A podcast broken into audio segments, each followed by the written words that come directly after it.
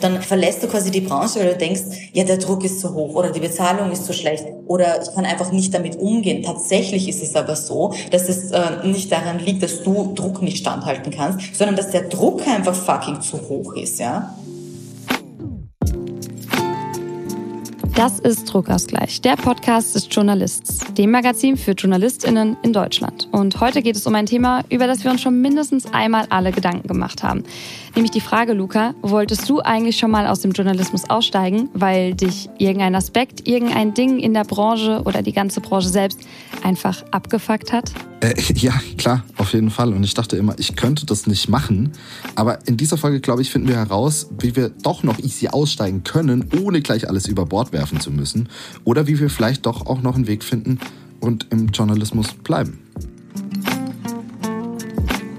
Die heutige Folge, die wird gesponsert von der DKV. Der Deutsche Journalistenverband und seine Landesverbände, die unterhalten mittlerweile seit mehr als 50 Jahren Gruppenversicherungsverträge mit der DKV Deutsche Krankenversicherung. Damit erhaltet ihr als Journalistinnen und Journalisten erleichterten Zugang zu Versicherungsleistungen und besseren Vertragsbedingungen. Neben besonders attraktiven Beiträgen bietet euch die DKV eine Annahmegarantie für versicherungsfähige Personen sowie sofortigen Versicherungsschutz ohne Wartezeit bei Tarifen mit Gesundheitsfragen. Profitiert von den exklusiven Konditionen und der umfassenden Versorgung, die perfekt auf Journalistinnen und Journalisten abgestimmt ist. Alle Infos, die findet ihr unter dkv.com slash Journalisten. Den Link, den gibt's natürlich auch nochmal hier unten in den Show Notes.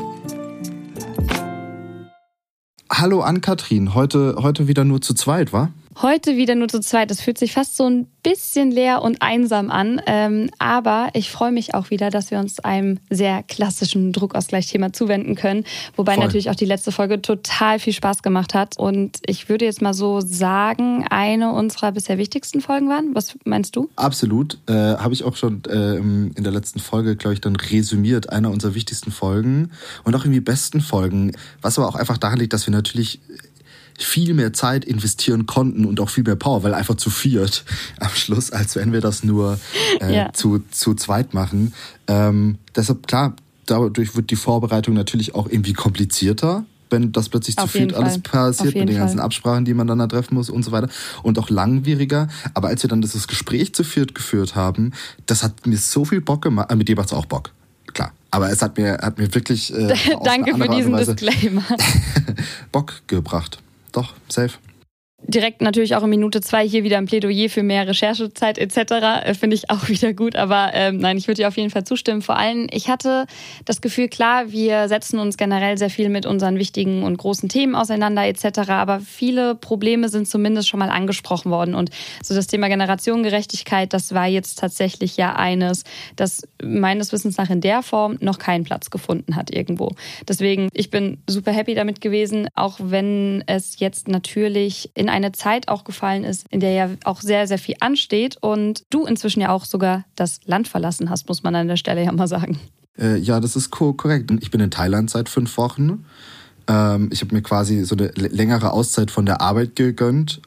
Irgendwie, weil bei Druckausgleich, da haben wir so oft drüber geredet, dass man sich keine Zeit nimmt in jungen Jahren, ne? Und unabhängig, oh ja. also un unabhängig auch erstmal, ob man kann oder nicht, das ist ein Privileg, ist mir klar, aber ähm, ich musste das jetzt tun. Ich habe gemerkt, dass das wird gerade ungesund. Ähm, mhm. Und ich hatte, also aufgrund meiner Arbeitsweise und so weiter, und ich hatte aber auch Angst tatsächlich, meine Karriere zu unterbrechen was total absurd ist, weil ich, ja. bin nur in Anführungszeichen zweieinhalb Monate weg. Vorher hatte ich echt einen guten Drive und irgendwie einen Karrierepush mit Druckausgleich, mit den Reportagen, die ich gemacht habe. Aber ja, ähm, ich habe es jetzt gemacht. Es war die absolut richtige Entscheidung. Ja, ich bin aber felsenfest der Meinung, dass es natürlich meine Karriere jetzt nicht unterbricht, sondern am Schluss meiner Karriere nur gut tut dass ich das jetzt mache. Und ich glaube, das ist eine Erkenntnis, die sich gerade auch breit macht äh, und hoffentlich dann noch weiterhin breit machen wird, wenn ich zurückkomme nach Deutschland. ich hoffe, du bist dir bewusst, dass du dir gerade den Hass einer ganzen äh, Juno-Generation auf dich ziehst. Ich glaube, damit musst du aber Stand heute dann auch leben. Ja, ähm, das, das, ist, das, ist völlig, das ist völlig okay. Ähm, Ich weiß ja für was. Aber vielleicht bin ja auch nur ich so missgünstig. Also kann ja auch, auch sein, dass nur ich so eine böse Seele habe. Wobei man sagen muss, in den letzten zwei Wochen, in den letzten zwei Wochen ist das Wetter auch in Deutschland wieder gut. Ich habe so das Gefühl, auch mit den Corona-Zahlen, das ist so ein bisschen, sage ich jetzt mal, Frühlingsgefühle, auch beruflich eigentlich gewesen wieder bei vielen.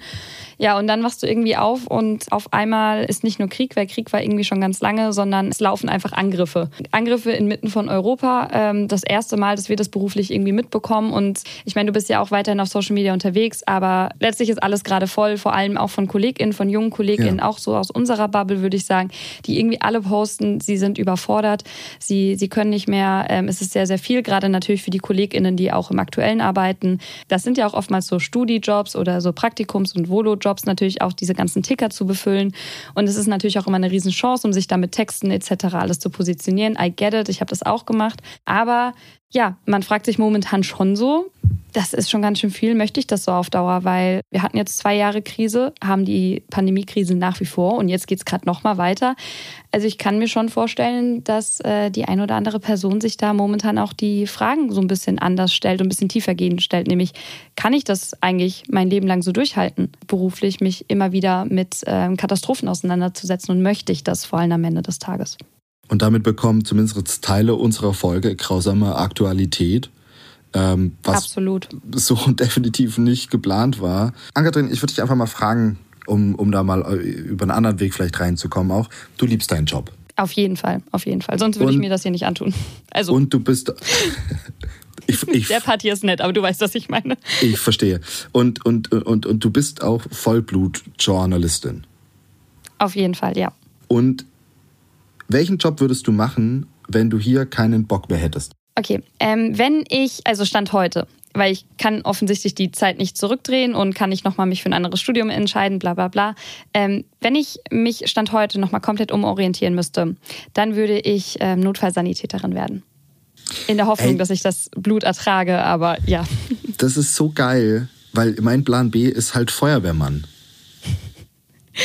Das passt auch so. Jetzt ist die Frage, ist das Zufall oder ist das schon wieder so was Strukturelles, dass wir uns Jobs oder von Weiß Jobs träumen, sage ich jetzt mal, die so hands-on sind, wo man das Gefühl hat, man kann direkt Menschen helfen. Das wäre jetzt tatsächlich, das würde mich mal interessieren. Ich finde es ich find's einfach so, so geil. Übrigens, falls man im Hintergrund gerade sehr laute Geräusche hört bei meiner Aufnahme, äh, das sind Zikaden. Die Sonne ist gerade untergegangen und ähm, immer wenn die Sonne untergegangen ist, dann bricht hier ein Kon Konzert los. Ich bitte dies zu entschuldigen. Ich werde das nicht aus dieser Aufnahme heraus. Es ist sehr laut. Es ist äh, wirklich sehr laut. Ich finde es so, ich so, so krass, dass äh, du, aber auch ich sofort eine Antwort haben auf diese Frage. Was, stimmt, was würden wir, ja. was ist unser Plan B? Was, was würden wir sonst machen? Ähm, und das zeigt ja, das zeigt ja, dass wir uns darüber Gedanken machen. Und meine These ist, dass du da draußen, die gerade in der Bahn sitzt und diese Folge hörst, dass du dir auch schon mal Gedanken äh, darüber gemacht hast. Ähm, denn, und nach 13 Folgen Druckers, gleich können wir es, glaube ich, sagen, unsere Branche ist ganz oft Druck, beschissene Arbeitsbedingungen und Stress. Und der Punkt ist, ein Ausstieg ist, glaube ich, immer möglich auch ohne dass man gleich alles über Bord werfen muss oder sich jede Chance auf Rückkehr verbaut. Ich habe meine Kollegin äh, Lea Seemann vom Y-Kollektiv angehauen. Die habt ihr ja schon mal gehört und zwar in Folge 2. Und da ging es um die Frage, müssen wir eigentlich auf Social Media sein? Und damals hat Lea auch angebracht, dass sie selbst mal aus dem Journalismus ausgestiegen ist und was völlig anderes gemacht hat. Und jetzt habe ich sie gefragt, warum sie damals ausgestiegen ist. Ja, das war schon krass. Also ich hatte studiert, ich habe meinen Bachelor, meinen Master gemacht und mein Volo. Und ich habe bei langen Reportagen mitgewirkt, ne? Dokus ähm, für 37 Grad zum Beispiel, Menschen hautnah, ZDF-Reportage. Und mir haben da immer die jungen Perspektiven gefehlt. Ich hatte Themenvorschläge, die waren einfach aus meiner Lebensrealität. Und die Redaktionen, die waren damals nicht offen dafür. Das war hart und hat sich ein bisschen angefühlt wie gegen so eine Wand laufen. Ja, und diese starren Strukturen bei den, bei den öffentlich-rechtlichen Sendeanstalten, die haben mich kirre gemacht. Ich war Mitte 20, ich war, ja, ich war jung und ich wollte, ich wollte was anderes. Und das hat nicht zusammengepasst, für mich zumindest. Und das hat mich auf jeden Fall unglücklich gemacht. Und dann habe ich entschieden, auszusteigen aus der Medienwelt. Meine Strategie war so Flucht nach vorne. Und klar, ich hatte finanzielle Ängste, ich hatte Zukunftsängste. Ich war da in einer Identitätskrise. Das war echt ein existenzieller Struggle. Und wie ich das geschafft habe, ich bin meinen Überzeugungen treu geblieben. Lea ist dann zwei Jahre in eine völlig andere Richtung gegangen und hat eine Weiterbildung im Bereich Natur- und Erlebnispädagogik gemacht und selbstständig Workshops gegeben. Also wirklich 180 Grad Wandel. Auf jeden Einfach, Fall. weil ihr die Arbeitssituation in der Medienbranche nicht gut getan hat und ein Wechsel dann ja nur gesund ist. Und jetzt hat diese Geschichte aber noch einen Plot-Twist. Ich habe dann zwei Jahre später den Weg zurückgefunden in die Medien. Das war nicht so leicht, weil nach der Pause wusste ich gar nicht, ob ich das alles noch kann. Das journalistische Handwerk, das Gespür für Themen, Filme machen. Aber ich würde mal behaupten, sowas verlernt man nicht. Und dann bin ich zum Y-Kollektiv gekommen. Das war ein Riesenglück für mich, weil beim Y habe ich endlich meinen Platz gefunden. Und ich bin jetzt Redaktionsleiterin von einem der bekanntesten öffentlich-rechtlichen Reportageformate auf YouTube. Wenn mich jemand fragt, ob ich alles nochmal genauso machen würde, würde ich sagen, auf jeden Fall. Ich finde, da sind jetzt auch schon wieder zwei Schlagwörter durchgekommen. Nämlich zum einen, am Anfang ging es ihr darum, dass sie glücklich bzw. unglücklich war. Also da hat das auch eine große Rolle gespielt.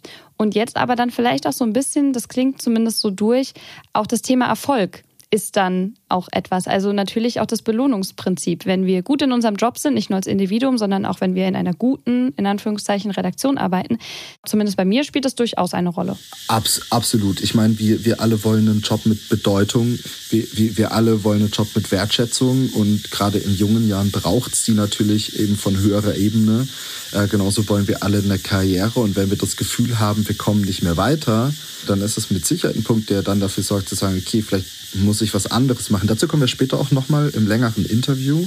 Ich, ich finde den Ton von Lea deshalb so cool, weil es für mich so aufschlussreich und gleichzeitig auch erleichternd ist zu wissen, ey, man kann auch wieder zurückkommen. Mhm, also sicherlich Fall. spielt auch Glück da eine Rolle, aber wenn man wirklich wieder zurück will, dann ist das keine Unmöglichkeit. Ne? Gelerntes rostet vielleicht ein wenig ein hier und da, aber man verlernt nichts vollends und kommt auch wieder rein. Und im Fall von Lea war das ja auch irgendwie der einzig richtige Schritt, um jetzt überhaupt an diesem Karrierepunkt zu sein. Und ich finde, das ist extrem spannend.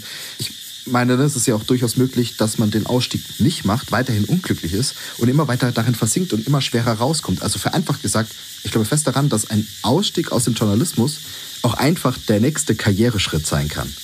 Mir wird das gerade schon fast ein bisschen zu früh zu konstruktiv, weil wir haben natürlich jetzt nicht alle die Möglichkeit, entweder zweieinhalb Monate nach Thailand abzuhauen und gleichzeitig gehört da eine ganz schön große Portion Mut dazu, zu sagen, ich hau jetzt einfach mal ab. Ich mache jetzt einfach mal was anderes, weil im Zweifelsfall hast du da Jahre und ganz viel Energie, Zeit, Ressourcen rein investiert und du brauchst natürlich auch eine Alternative. Äh, mein Beispiel zum Beispiel Notfallsanitäterin, das ist auch eine Ausbildung wiederum, die meines Wissens nach mit Geld verbunden ist. Also da muss ich auch erstmal dann etwas dafür bezahlen und da müsste ich jetzt auch erstmal gucken, ja, wie bezahle ich dann am Ende des Tages meine Miete, weil so hoch sind die Rücklagen in unserem Alter natürlich auch noch nicht. Also da gehört auf jeden Fall noch eine ganze Menge dazu und ich finde, wir dürfen auch, ähm, auch jetzt schon an diesem Punkt nicht vergessen, dass ähm, wir auch schon vielleicht früher ansetzen können und müssen, weil der Ausstieg ist auf jeden Fall eine Option, aber vielleicht muss das gar nicht so weit kommen.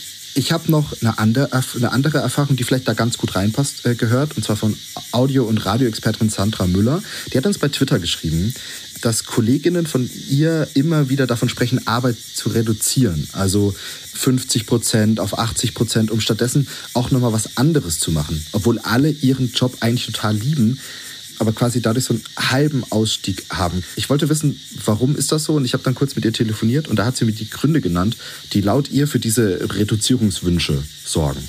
Also ich habe angefangen vor 25 Jahren Hörfunk zu machen. Da hat man noch auf Kassette aufgenommen, dann ist man nach Hause gefahren ins Studio, dann hat man in Echtzeit die halbe Stunde oder Stunde Material eingespielt. Dabei saß man dabei und hat das alles nochmal in sich einsickern lassen, hat es sich angehört.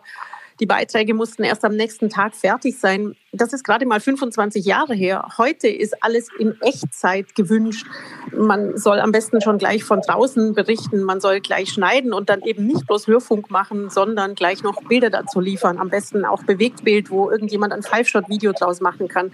Leute fangen an, auf dem Handy gleich zu schneiden. Während ich noch draußen bin und mit den GesprächspartnerInnen Kontakt halte, soll ich schon äh, Dinge verarbeiten. Und das macht ja auch alles Spaß. Aber es führt dazu, dass man in der Arbeit eigentlich nie mehr Pause hat. Und deswegen verstehe ich, dass Leute dann sagen, ich muss mir meine Pausen eben definiert holen, indem ich sage, ich arbeite nur 50 Prozent. Ja und Amen. Bin ganz ehrlich, und das habe ich jetzt auch schon thematisiert, ich glaube, es kann unfassbar helfen, durchatmen zu können, mal keine Verantwortung zu tragen, beispielsweise in einer CVD-Position oder generell in einer redaktionell verantwortlichen Position auch, aber eben auch, wenn du als Reporterin unterwegs bist, wo ich es in der Vergangenheit auch hatte.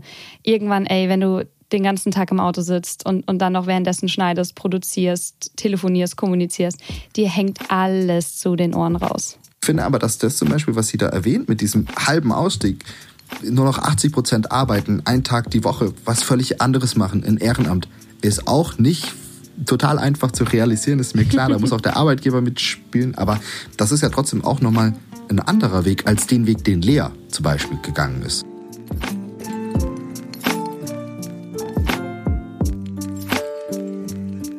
Während gerade die Musik lief, kann man, kann man ja kurz mal so disclaimer-mäßig sagen, während gerade die Musik lief, haben Ankatrin und ich beide gesagt, ach geil, wir glauben, diese Folge wird echt sehr konstruktiv. ähm, und damit sie jetzt auch konstruktiv wird, haben wir jetzt wieder das längere Interview, um mal so ein bisschen ja. zu gucken, okay, wenn du da draußen vielleicht mit dem Gedanken spielst, auszusteigen aus dem Journalismus, völlig easy. Was kannst du vielleicht tun? Und gleichzeitig die Leute, die vielleicht auch mit dem Gedanken spielen, die aber vielleicht auch eigentlich bleiben wollen würden, auch für die haben wir vielleicht jetzt so ein paar Tipps. Und zwar habe ich mit Jelena gesprochen. Jelena ist die Macherin von Mediengeil. Die Link zu ihrer Seite, die steht natürlich in den Show Notes. Die war schon CVD-Ressortleiterin, also auch Journalistin mit Karriereweg.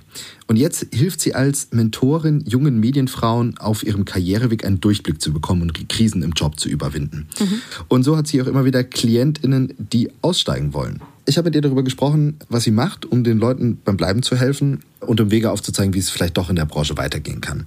Aber eben auch darüber, was man denn beachten kann, wenn man sicher weiß, nee, die Branche, die ist nichts mehr für mich. Ich möchte hier raus. Kleiner Hinweis, Jelena kommt aus Österreich. Sie hat aber wirklich einen guten Überblick ähm, über den gesamten Markt auch in Deutschland und hat auch immer wieder Klientinnen aus dem deutschen Raum. Du schreibst auf deiner Webseite, 2013 bin ich in die Medienwelt regelrecht hineingerutscht. Ich hatte mein erstes Praktikum und in diesem äh, nach zwei Monaten gleich zwei Cover-Stories, also der perfekte Start. Was soll da noch schiefgehen? Schreibst du und dann schreibst du, es sollte sich herausstellen, einiges. Ja, was denn zum Beispiel? Äh, ja. Puh, äh, schlecht bezahlte Beiträge zum Beispiel. Hm? Dann aber auch, also viel auch Sexismus, Rassismus, klare Diskriminierung, fehlende Diversität, solche Sachen. Dann hm. aber auch spezifisch auf den Journalismus zum Beispiel so nonstop arbeiten, schwer abschalten können. Shitstorm. Ich hatte einen Shitstorm mhm. mit Mord und Vergewaltigungsdrohungen. Äh, ja, also erstmal direkt Stopp. Äh, ein Aspekt, über den ich noch gar nicht nachgedacht habe, um ehrlich zu sein, direkt an der Stelle. Äh, nicht nur diese äh, Wohlfühlbeschwerden, also bin ich happy, bin ich, bin ich nicht happy, etc. Das ist ja schon richtig, richtig harter Tobak. Natürlich auch Hass im Netz und, und generell Hass vielleicht auch auf den Straßen und Anfeindungen gegen uns als Individuen. Äh, ja, sorry, haben wir bisher nicht auf unserer Liste gehabt in der Folge. Kommt auf jeden Fall drauf, weil da geht es halt um ja, auch gegebenenfalls die eigene Sicherheit am Ende des Tages. Ja, generell psychische Belastung. Auch etwas, was ich überraschend fand, dann, ähm, das war ein bisschen später in meiner Karriere, aber so unklare Trennung zwischen Marketing und Journalismus. Das habe ich nicht so erwartet. Plus, weißt du, ich war halt sehr jung, also ich war 20, wo ich in den Journalismus eingestiegen bin. Also einerseits auch quasi fehlende Lebenserfahrung sozusagen, aber auch dieses ständige Beweisen als junge Frau und auch noch mit Migrationshintergrund. Das waren so einige Sachen, die ich, über die ich mir vorab natürlich gar keine Gedanken gemacht habe. Okay, also man könnte sagen, du hast die, die volle Palette der Dinge, die in der Medienbranche irgendwie problematisch sind, einmal mitgenommen quasi. Ich habe die Medienbranche durchgespielt, ja, genau. Ja. Ich habe gesehen, nachdem äh, wir die Anfrage an dich gestellt haben, ob du Bock hast, mit uns zu reden, ähm, zu dem Thema soll man eigentlich noch aussteigen und wenn nein, warum nicht und wie kann man da vielleicht wieder die Kurve kriegen? Hast du direkt bei Insta ja auch mal rumgefragt, ähm, ob deine FollowerInnen schon mal aussteigen wollten und warum? Was kam denn da so zurück? Was hast du denn da so von den Leuten gehört? Manche haben geantwortet, ja klar, ein bis zweimal die Woche, denke ich ja. drüber nach aufzugeben. Andere meinten, na eigentlich noch nie. Aber die meisten, die meisten hatten dann doch schon mehr als einmal, würde ich sagen, mit dem Gedanken gespielt, den Journalismus zu verlassen. Was waren das so die Gründe? Haben das auch Leute geschrieben? Also ich hatte jetzt schon weit über, über glaube ich, 40, 50 Mentorings oder so. Und ich sehe darin schon immer den Hauptgrund mangelnde Wertschätzung. Weil, weißt du, zu wenig Geld ist mangelnde Wertschätzung. Hass mhm. im Netz ausgesetzt zu sein und, und beschissenen Leserbriefe äh, oder was zurückzubekommen. Das ist mangelnde mhm. Wertschätzung.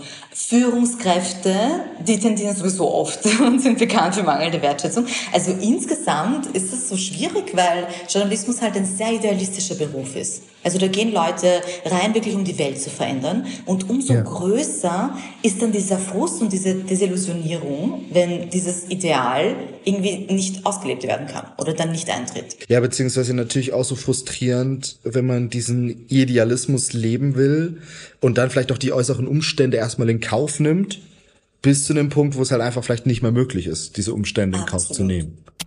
Da muss ich auf jeden Fall jetzt sofort reingrätschen, weil wir darüber ja auch schon so, so oft gesprochen haben ähm, und das ja auch Umfragen belegen. Wir sind eine unfassbar idealistische Generation. Also wir machen den Spaß hier nicht, weil wir so viel Geld verdienen würden.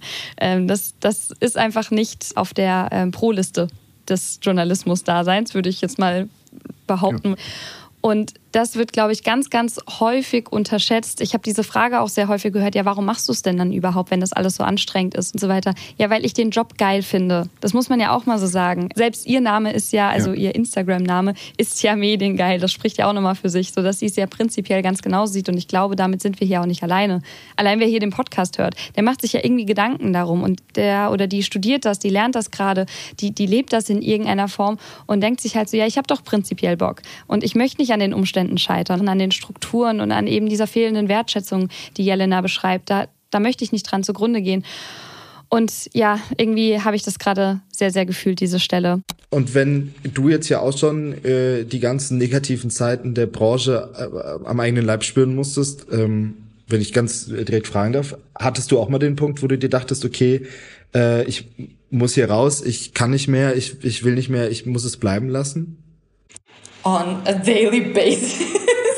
Also Mediengeil ist auch so als Therapieprojekt entstanden. Also Mediengeil ist, äh, ist wirklich zu einer Zeit entstanden, wo ich sehr, sehr unzufrieden mit meinem Job war. Und, und sehr unzufrieden mit dem Journalismus und wo ich mich irgendwie ständig gefragt habe, bitte, vielleicht ist das auch nichts für mich. Also vielleicht kann ich das einfach nicht, ja. Und irgendwie keine Ahnung, dadurch, dass ich anderen dann, also Mediengeil war ja am Anfang einfach nur ein Blog, ja, mit so Tipps und Tricks durch die Medienbranche. Und irgendwie du, dadurch bin ich dann draufgekommen, so, ah, okay, Moment, also eigentlich kann ich das viel besser oder macht mir viel mehr Spaß als diese klassische journalistische Arbeit. Also ich habe mir dann quasi etwas geschaffen, was beides, beides verbindet. Also ich bin noch immer Journalistin tätig, habe aber auch, auch für mich einen Ausweg quasi gefunden, dass ich nicht mehr äh, unter diesen klassischen Strukturen arbeiten muss. Also könnte man sagen, das äh, war so eine Art halber Ausstieg, den du da das praktiziert war ein, ja, ein halber Ausstieg, ja. kann man so sagen. Aber, aber ja natürlich trotzdem ein ganz gutes Beispiel, wie es vielleicht funktionieren kann, ne? wenn man an diesem Punkt ist und sagt, ich, ich möchte nicht mehr unter diesen Strukturen arbeiten, aber ich möchte natürlich weiterhin mein Idealismus, weswegen ich Journalistin geworden bin, weiter umsetzen. Dann ist das dein Weg ja irgendwie ein Beispiel, dass sowas durchaus funktioniert. Absolut. Also das war auch wirklich ein, absolutes Herzensprojekt und gleichzeitig auch etwas, was für mich als Person notwendig war, auch für meine mentale Gesundheit, ehrlich gesagt, aus diesen Strukturen ein bisschen auszusteigen und ist jetzt wirklich ein Business und mein Traumjob und ich helfe anderen da raus. Also das, das hat sich wirklich alles sehr, sehr gut gefügt dann sind wir ja auch schon wieder bei dem Punkt, wenn man, äh, du, du hilfst den Leuten da raus, also die Leute, die äh, den Weg quasi nur vor sich haben oder vielleicht auch nicht, weil sie, weil sie doch dann im Journalismus bleiben. Also ich denke immer beim Thema Ausstieg, dass die Leute vor allem aussteigen wollen, weil sie mit diesem Druck in der Branche nicht klarkommt. Ne? Also ich meine, äh, die Medienbranche gerade für junge Leute bedeutet äh, viel Ballern, äh, für wenig Geld, äh, um irgendwie möglichst schnell Karriere zu machen und voranzukommen und sich irgendwie auch gegen die Konkurrenz durchzusetzen. Ne? Also dieser ganz, ganz große Druck, äh, der auf bestimmten Gruppen, äh, besonders Frauen, äh, ähm, Menschen, die jetzt nicht gerade weiß sind und aus Deutschland sind, nochmal viel, viel höher ist. Kann man da dann überhaupt noch was tun, um die Leute irgendwie zum Bleiben zu bewegen? Weil ich stelle mir das dann so vor, dass das halt irgendwie dann so ein Totschlagargument ist, weil wie soll man das denn ändern? Man wird jetzt ja die Strukturen nicht verändern. Also da, äh, ich stimme dir zur Hälfte zu und, und zur Hälfte nicht, ja.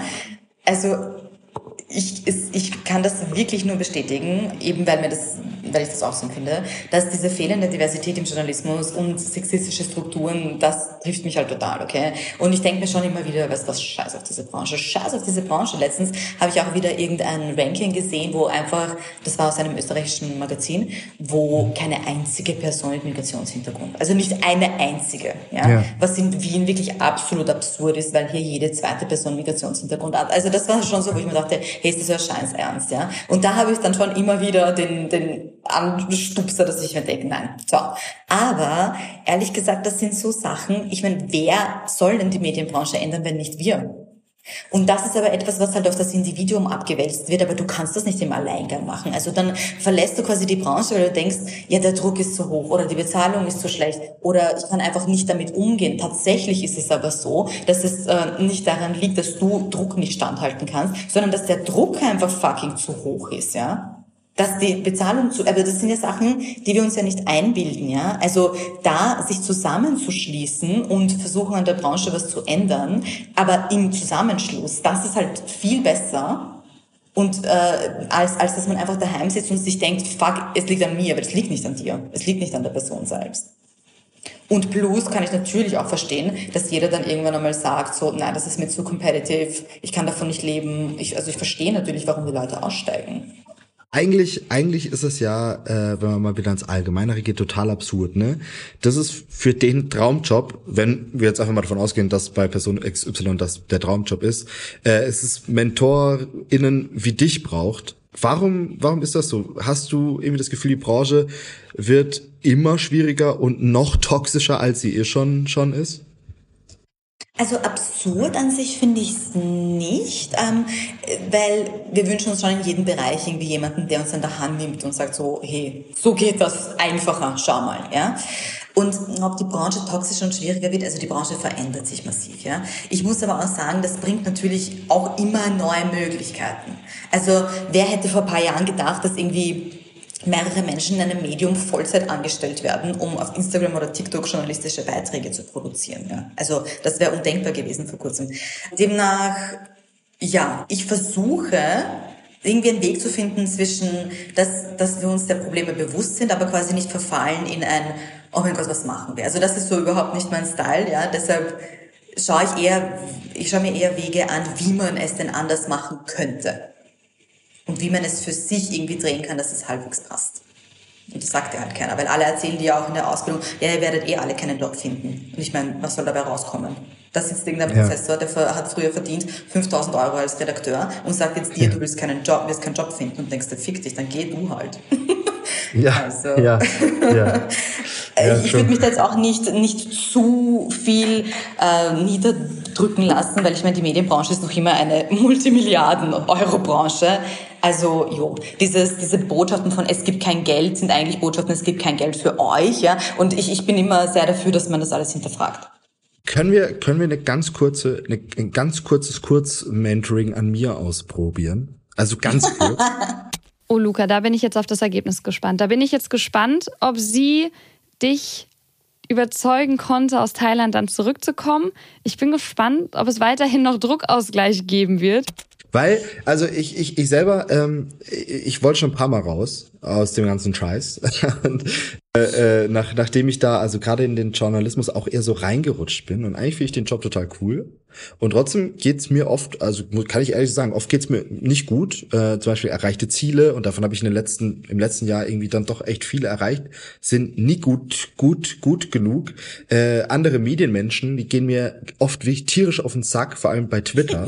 Dazu 24-7 diese Verfügbarkeit, weil so ist es eben in der Medienwelt. Also wirklich, ich, das, das sind so die, die Gründe, warum ich oft mir schon dachte, nee, Alter, ich will nicht mehr, ich mach was anderes, ich werde Berufsfeuerwehrmann, das ist so mein Plan B. Ähm, was, was würdest du ganz kurz und knapp mir mit auf den Weg geben, äh, um mich vielleicht zum, irgendwie eine Möglichkeit offen zu legen, zu, zu bleiben? Im ersten Schritt würde ich mir immer vor Augen führen, was ist Journalismus für dich? Was ist Erfolg für dich? Denn die größte Unzufriedenheit kommt davon, wenn wir uns vergleichen. Wenn wir uns alle miteinander vergleichen, wer jetzt bei den 30 unter 30 war, fühlst du dich immer ja. beschissen. Weil es gibt ja. immer wen, der besser ist als du. Es gibt immer wen, der einen Preis gewonnen hat und so. Super toxisch überhaupt, überhaupt das mit den ganzen Auszeichnungen und so, ja. Aber yes. ähm, prinzipiell, was ist deine Vorstellung von Journalismus? Also das ist etwas, was ich ganz intensiv mit meinen Mentees mache. Und damit meine ich jetzt nicht, dass du den irgendwie journalistischen Kodex verbiegen kannst, wie es dir passt oder so, sondern ja. eher, dass man sich wirklich Gedanken darüber macht, was ist eher dein Lebensstil? In einem hektischen Newsroom als erster und schnellster die News herausfinden, 24-7 verfügbar sein, auf Twitter 40.000 Follower haben oder gechillt in einem Café deinen Text in die Tasten klopfen. Und das sind zwei gleich valide Vorstellungen von Journalisten, von Journalismus. Und es gibt viele Journalistinnen und Journalisten, die beides leben. Nur, das sind halt komplett verschiedene Sachen. Und wenn du aber die falsche Definition lebst, bist du unzufrieden. Das geht gar nicht anders, ja. Und du musst aber zuerst wissen, was genau dich stört, damit du weißt, an welchen Rädchen du drehen sollst. Ja, also insgesamt als ersten Schritt würde ich mal sagen, definiere, was dein Idealzustand ist und wie du dich dem Schritt für Schritt annähern kannst. Das ist jetzt leider für die ZuhörerInnen gerade nicht äh, sichtbar gewesen, aber ich habe gerade so meine Arme ein bisschen in die Luft gerissen und habe so ein bisschen äh, mitgewippt, weil ich das gerade so, so wichtig fand, was sie da gerade gesagt hat. Weil in Vorbereitung auf die Folge habe ich mir auch die Frage natürlich gestellt, welche Bedeutung kommt Erfolg zu? Die Antwort ist, würde ich sagen, relativ simpel. In unserer Branche ist Erfolg einfach einer der Hauptfaktoren, muss man leider so sagen. Macht ja auch Spaß, kann Spaß machen, kann aber eben auch toxisch werden, ähm, aus genannten Gründen. Und dass sie da dann auch nochmal die Differenzierung aufmacht, dass Jelena da nochmal sagt, ja, Erfolg kann halt ganz verschieden aussehen und, und dein Workflow und, und das, was du von deinem Arbeitsalltag brauchst, kann einfach ganz verschieden aussehen. Vor lauter, lauter oh mein Gott, wir finden aber keinen Job, nehmen wir aber erstmal alles, was uns vielleicht vor die Füße geworfen wird und wundern uns dann, dass wir am Ende des Tages damit nicht happy sind. Äh, da hat sie einen total wichtigen Punkt gerade aufgemacht. Und natürlich auch den Punkt, den wir auch schon irgendwie seit äh, durch jede Folge zieht es sich durch dieses elendige Vergleichen, ja. dieses Netflix-Problem. Jeder Job schaut auf Instagram halt total cool aus. Jeder Job schaut so aus, als würden wir den gerne machen wollen. Jeder Job schaut für uns aus, als würde er uns in der Karriere total weit voranbringen und wir vergessen darüber total, was wir eigentlich wirklich wollen ne? und entscheiden uns dann einfach für das nächstmögliche, was da halt irgendwie die, die Tür aufgeht ähm, und, und denken halt gar nicht mehr drüber nach. Ne? Und natürlich ist es auch total wichtig, offene Türen manchmal zu benutzen und einfach mal reinzugehen und zu erforschen und zu gucken, was passiert. Aber genauso ist es halt immer wieder wichtig, sich zu reflektieren, was will ich eigentlich ganz persönlich und dann, wie sie es auch immer so schön sagt, ja, fuck it, was die anderen machen. Und ich muss dir auch ehrlich sagen, ich bin seit zehn Jahren im Journalismus, zum Beispiel, ich bin nicht auf Twitter. Mhm. Alle sagen, du musst auf Twitter sein. Ich bin nicht auf fucking Twitter. Und das nehme ich mir heraus. Ich bin nicht 24-7 verfügbar. Und das liegt aber daran, dass meine Vision, weißt du, die ich mir für mich selber gemacht habe für Journalismus, einfach eine andere ist. Und sich da wirklich versuchen, nicht reinpressen zu lassen. Ich weiß, am Anfang ist das mega schwer, okay? Und ich muss euch ehrlich sagen, also mit 20 habe ich das nicht gemacht. Mit 20 habe ich jeden Job angenommen, egal wie beschissen er bezahlt war. Ich habe jede dumme Straßenumfrage gemacht. Also man, man kommt da auch rein. Ich finde es schon in Ordnung, dass man am Anfang mal reinbuttert, aber irgendwann muss das ja auch ein Ende haben. Sonst brennst du einfach aus nach zwei Jahren Journalismus. Das kann ja auch nicht sein total gut, dass du das gerade nochmal so präsent sagst. Ja, was ist Journalismus denn für dich? Äh, fuck it, was das für andere ist. Guck einfach auf deine Wunschvorstellungen und wenn du in den Top 30 unter 30 sein willst, ja, dann ist es ja auch okay. Ne? Dann ist es ja auch irgendwas, was du von mir aus machen kannst. Aber ja, ich, ich finde, das ist eine, eine gute Frage, die man sich stellen muss, weil ich glaube, danach, dann kann man ja schon viel eher auch feststellen, okay, wenn man das für sich beantwortet hat, ist diese Branche weiterhin was für mich oder vielleicht ja doch nicht. Hast du, hast du einen äh, Tipp für junge Journos, die ihren Job eigentlich total lieben, ihn aber wegen den Umständen abtreten wollen, also sie wegen den Umständen aussteigen wollen? Bucht bitte zuerst ein Mentoring bei mir, bevor wir da irgendwie tolle Leute verlieren. Aber angenommen, alles, was ich gesagt habe, hast du gemacht und du kommst drauf, dich macht im, dich macht im Journalismus einfach gar nichts mehr glücklich. Ja? Ähm, dann kannst du immer noch dein eigenes Ding auf die Beine stellen. Also diese journalistische Arbeit kombiniert mit ein bisschen was anderem, ja, das funktioniert schon sehr gut und es wird auch in Deutschland und Österreich, über die Schweiz weiß ich leider nicht so viel, aber da wird auch immer mehr in diese Richtung gefördert. Also da gibt es auch viele Förderungen Förderungen für sowas, für eigene journalistische Projekte, wo man es dann ja genauso machen kann, wie man möchte. Und wenn das auch nichts mehr für dich ist, ja, dann kannst du deine journalistischen Skills in einen anderen Beruf mitnehmen. Also journalistische Skills wie Storytelling, Recherche, pedante Arbeitsweise und äh, dieses zielgruppengerechte Inhalte erstellen, ja, dies, diese Skills sind in ganz, ganz vielen Jobs nützlich. Ganz wichtig für den Umstieg, ja, wenn man sich jetzt wirklich für den Ausstieg, Umstieg entschieden hat, ja. Ich finde beim Wechsel einfach ganz wichtig, dass man sich intensiv damit beschäftigt, was genau einen gestört hat. Weil sonst nimmst du diese ganze Unzufriedenheit einfach mit in den nächsten Job. Was ich auch oft merke, ist, dass die Leute davor zurückscheuen, zum Beispiel irgendeine neue Ausbildung zu machen oder irgendeine Umschulung, weil zum Beispiel, ja, jetzt bin ich ja schon 30 und jetzt mag ich nicht noch drei Jahre irgendeine Umschulung machen. Ich weiß, es kostet Zeit, aber die Zeit vergeht sowieso. Deshalb, wenn es irgend, wenn du wirklich jetzt irgendwas gefunden hast, was dir taugt und es dauert, mach es trotzdem. Weil, wie gesagt, die Zeit vergeht sowieso. Und noch ganz wichtig, wir dürfen uns bitte nicht verarschen lassen, dass 30 alt ist. Weil durch diese ganzen 30 unter 30 Rankings kommen zu mir lauter verzweifelte 29-jährige Frauen, die irgendwie sich denken, ja, ich habe alles verspielt, ich, ich bin da nicht dabei. Ich so, hey, warte mal, okay, wir sind 30, wir sind ultra jung, wir müssen noch, wie viele Jahrzehnte, Luca, arbeiten von 30? Na, mindestens noch drei. Ja, in Deutschland glaube ich noch 7, 37 gerade.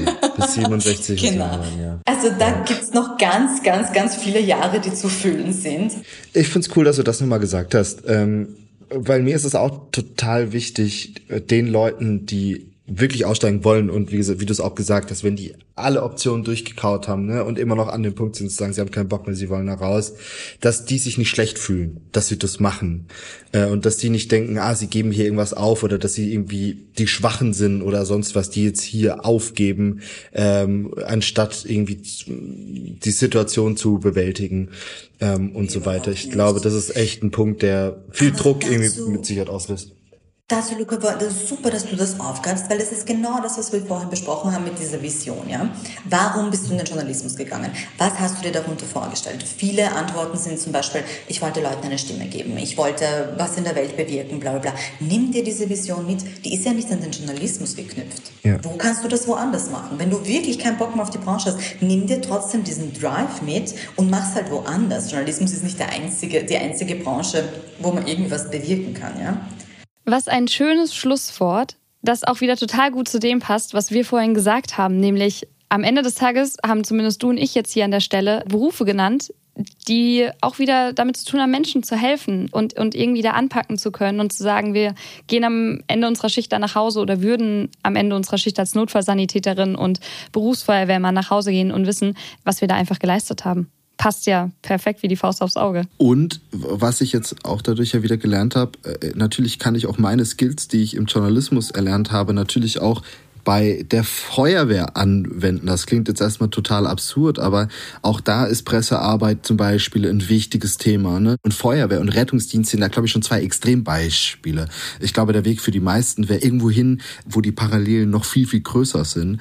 Und ich finde, das sollte man nicht vergessen und nimmt vielleicht auch die Angst irgendwie vor so einer Bewerbung in einem fachfremden Bereich, weil vielleicht sind genau deine Skills die, die gesucht werden. Ich glaube auch, es ist tatsächlich etwas, das ohnehin schon angewendet wird. Also in der ähm, LMU-Erhebung von 2021 hat ja immerhin schon ein Teil der Befragten, also zwei von fünf hauptberuflichen JournalistInnen gesagt, dass sie noch eine bezahlte Nebentätigkeit haben. Also wahrscheinlich passiert es auch einfach schon an ganz, ganz vielen Stellen, dass Menschen noch etwas nebenbei machen. Ich habe letztens eine Kollegin kennengelernt, die kellnert einfach noch, weil sie sagt, sie hat so viel Freude daran und es ist einfach etwas, wo sie direkt anfassen kann und da sieht sie direkt eine Wirkung, sie hat direkten Kontakt mit den Menschen und schreibt auch auf Instagram viel darüber, dass es ihr total viel Spaß macht. Davor darf man auch gar nicht zurückschrecken, denn am Ende des Tages können wir ja gerade in so jungen Jahren noch bestimmen, wie wir auch arbeiten wollen. Also natürlich alles im Rahmen der Umstände, aber jetzt nur mal als Beispiel Homeoffice, ähm, wie wir flexibel arbeiten wollen. Ich meine, du sitzt gerade ähm, am Strand mehr oder weniger und kannst diese Folge hier aufnehmen. Das wäre vielleicht vor zehn Jahren in der Form noch nicht möglich gewesen. Ja.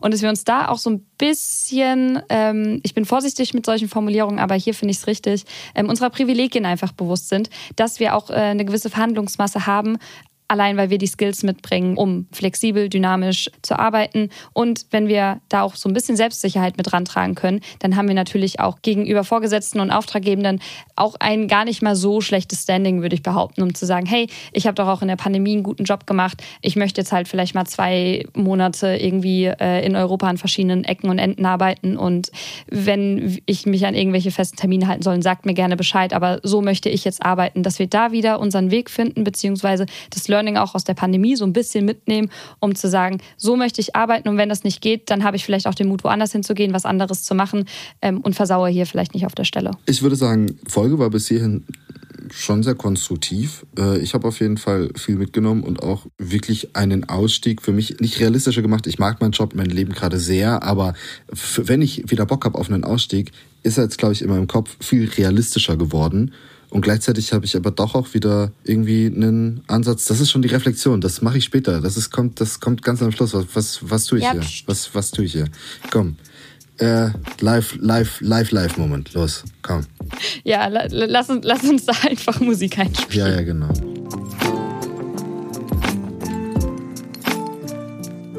Was war dein Live, Live Moment? Ähm, ich habe zwei Sachen mitgebracht nämlich zum einen wieder ein kleiner Lifehack vielleicht, auch wenn du mich wieder dafür verurteilen wirst. Es ist mir egal, ich, ich kann mit, mit deinem Hass umgehen. Ähm, und ähm, zum anderen äh, ein, schon mal eine Ankündigung an meinen Chef, äh, falls er diesen Podcast bis zum Ende gehört hat. Zum einen habe ich die Fokuseinstellungen auf dem iPhone für mich entdeckt. Ähm, seit, ich weiß gar nicht, iOS irgendwas, kann man ja auf dem iPhone, was ich nun mal habe, ich glaube auf Android ist das nur bedingt möglich, kann man Fokuseinstellungen vornehmen. Das heißt, ähm, hat nichts mit der Kamera Kamera zu tun, sondern damit, dass ich einen Zeitplan einstellen kann, wann ich welche Benachrichtigungen und Anrufe und Mitteilungen von welchen Menschen bekomme. Und ich finde das unfassbar sinnvoll und hilfreich, weil ich halt somit einfach tagsüber zum Beispiel bei Instagram und Twitter nichts mitbekomme, wenn ich da nicht aktiv draufgehe und das auch mitbekommen möchte. Und äh, mir damit so ein bisschen so dieses, weißt du, diese White Noise, also so ein bisschen das Rauschen um mich herum so ein bisschen runtergedreht habe, was natürlich gerade in der aktuellen Situation helfen kann. Klar, Push-Benachrichtigungen kriegt man irgendwie immer noch, wenn man Tagesschau und Co. aktiviert hat, aber es hilft zumindest so ein bisschen das Unnötige ähm, auszuklammern. Und das Zweite ist, ich plane mit einer Freundin zusammen eine sogenannte Workation zu machen. Also äh, das, was Samuel ganz viel macht, was, was du jetzt noch nicht so äh, krass machst, weil du weniger Work und mehr Vacation hast gerade.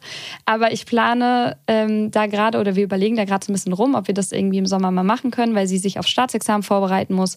Ich ja sowieso arbeite und ob wir da dann mal zusammen irgendwo hinfahren, wo beides dann einfach möglich ist. Von daher äh, wird mein Chef eine dementsprechende äh, Mail oder eine Gesprächsanfrage demnächst bekommen und ich bin sehr gespannt, ob das denn dann so stattfinden kann, weil ich hätte mal richtig Bock drauf. Ich weiß noch nicht, wie ich es finde, aber kann man ja vielleicht auch dann davon berichten. Ich, ich, drücke, ich drücke dir die Daumen, dass das klappt. Ich finde das eine sehr, sehr gute Idee, weil man trotzdem weiterarbeiten muss, klar, aber halt irgendwie in einem anderen Umfeld und einem anderen Setting. Und dann fühlt sich ja immer alles irgendwie auch so aufregender an.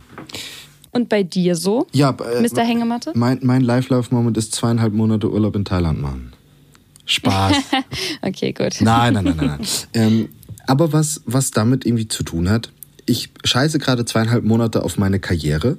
So, so, so würde ich das jetzt einfach mal ausdrücken. Mhm.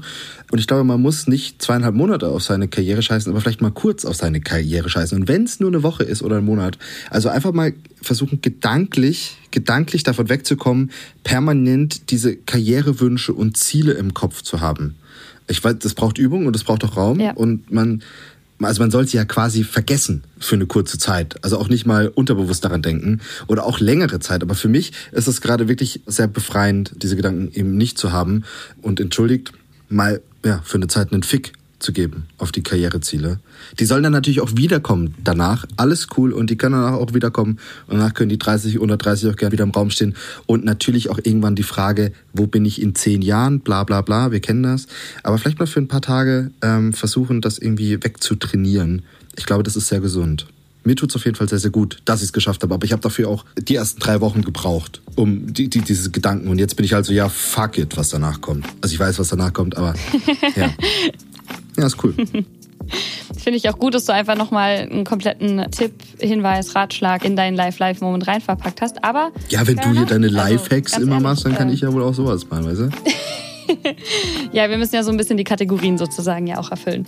Ich bin auf jeden Fall froh, dass du dich ähm, von dem ich gebe äh, nicht so viel gerade auf Karriere und Job und so weiter losreißen konntest, sodass wir jetzt diese Folge ja. hier aufnehmen konnten. Mit Zikadenrauschen ja. im Hintergrund. Ähm, ich fand das auf jeden Fall sehr, sehr cool, dass es noch geklappt hat. Und genau, ich freue mich auf deine Reflexion, auf meine Reflexion. Ich freue mich aber auch auf Feedback für diese Folge und generell für den Podcast. Luca, magst du einmal erklären, wie man uns dieses Feedback Na klar, man kann, kann, uns finden bei Twitter oder auch bei Instagram. Mich gerade nicht, weil habe ich eben gelöscht. Bin ich erst wieder in fünf Wochen erreichbar. Aber Ankatrin auch bei Twitter, mich auch bei LinkedIn. Äh, alle Social Media Links, die findet ihr unten in den Shownotes oder ihr schreibt uns einfach eine Mail an druckausgleich.journalist.de. Die kommt dann auch direkt zu uns und wir können dann darauf direkt antworten. Ansonsten würde ich mich oder auch Ankatrin, ich glaube, du freust dich da auch sehr drüber, wenn ihr uns irgendwie auch eine öffentliche Bewertung da lasst, zum Beispiel bei Apple Podcasts oder bei Spotify Podcasts geht das sehr, sehr gut. Äh, da würden wir uns sehr drüber freuen. Das hilft uns nämlich auch, das alles hier noch bekannter zu machen. Ich würde sagen, wir hören uns dann in der Reflexion. Ja, Wir hören uns spätestens in vier Wochen wieder. Die Podcast-Folgen kommen jetzt immer am letzten Sonntag im Monat raus. Ähm, mit äh, der kleinen Glocke kriegt ihr auch eine kleine Benachrichtigung. Und genau, ich würde sagen, Luca sonst sich jetzt noch ein bisschen weiter. Ich arbeite noch ein bisschen weiter, also klassische Aufgabenverteilung. Und genau, dann würde ich sagen, bis bald. Tschüssi.